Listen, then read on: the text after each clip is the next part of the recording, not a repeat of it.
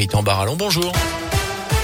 Bonjour Jérôme, bonjour à tous. À la une, un calendrier détaillé pour offrir de la visibilité. Jean Castex a annoncé hier les grandes dates de l'allègement des restrictions en France avec d'abord l'entrée en vigueur du pass vaccinal lundi sous réserve de la validation attendue aujourd'hui du Conseil constitutionnel. Lundi également ouvrira la campagne de rappel pour les ados de 12 à 17 ans. Rappel qui ne sera pas obligatoire. Eux resteront soumis au pass sanitaire. Nouvelle étape ensuite. Le 2 février, le port du masque ne sera plus obligatoire en extérieur. Fin des jauges dans les lieux recevant du public, notamment les stades de foot. Le télétravail ne sera plus obligatoire mais recommandé 3 à 4 jours par semaine. Enfin, dernière date, le 16 février, ce sont les discothèques qui pourront alors rouvrir. Les concerts debout seront à nouveau autorisés. La consommation au comptoir sera également possible dans les bars, tout comme la consommation dans les stades, les ciné, les transports.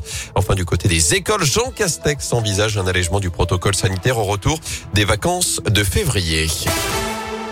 Dans l'actu également, Villars commémore le plus gros drame de son histoire. Le 21 janvier 1942, une tragédie secouait les mines du bassin stéphanois, la catastrophe de la Chana, un coup de grisou qui a coûté la vie à 65 mineurs. 80 ans plus tard, la ville a décidé de se souvenir.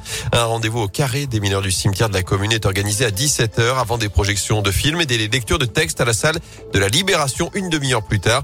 Tout le monde est invité à commémorer cet événement qui a marqué l'histoire de Villars. Jordan Da Silva, le maire de la commune, revient sur cette tragédie. La catastrophe de la Chana, c'est un coup de grisou au fond d'un puits de mine situé entre la commune de Saint-Priant-Jarret, de Villars et de Saint-Étienne. À 4 heures du matin, très précisément, le bruit sourd d'une explosion a, a, retenti et une centaine de mineurs sont coincés au, au, fond de ce puits de mine. Coup de grisou qui va faire près de 65 morts. Il a marqué par son ampleur en termes de victimes et il a marqué notre commune profondément dans sa chair et dans son âme. C'est la catastrophe qui a fait le plus de morts à Villars ce jour. Et notez que des descendants de victimes de la catastrophe seront présents aux commémorations de cet après-midi.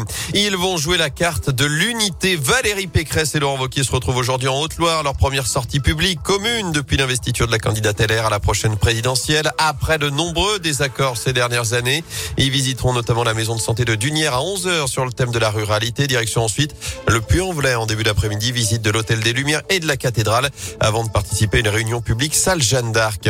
En bref, un contrôleur de la Stas encore agressé autour de saint D'après le programme, un ado de 16 ans a été interpellé à Roche-la-Molière avant-hier après avoir frappé un contrôleur qui lui demandait son titre de transport. Il a été placé en garde à vue.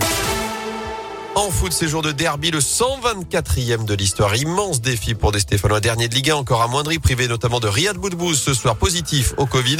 Des Verts qui restent sur six défaites d'affilée en championnat qui n'ont jamais gagné au Parc OL. Alors peuvent-ils rivaliser avec Lyon? Timothée Kolozediak veut en tout cas y croire. Malgré les, résultats difficiles, je pense que vous avez tous vu euh, contre Lens que voilà, on est une vraie équipe qui, qui se donne à fond, qui a du cœur.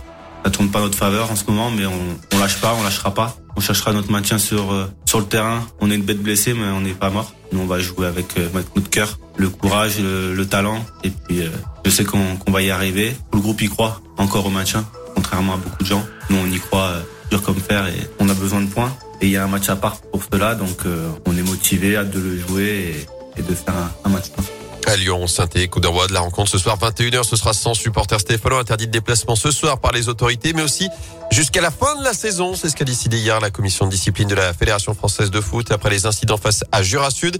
Et ce sera également sans Eliakim Mangala qui a tout de même signé son contrat chez les Verts jusqu'à la fin de la saison. Le défenseur international de 30 ans pourra débuter le week-end prochain en Coupe de France à Bergerac. Puis du tennis avec Adrian Manarino qui va tenter de rejoindre les huitièmes de finale de l'Open d'Australie en fin de matinée. Il affronte le russe Alors que Gaël Monfils, lui, s'est déjà qualifié. Il le troisième tour cette nuit à Melbourne en sortant le Chilien Garin en 3-7.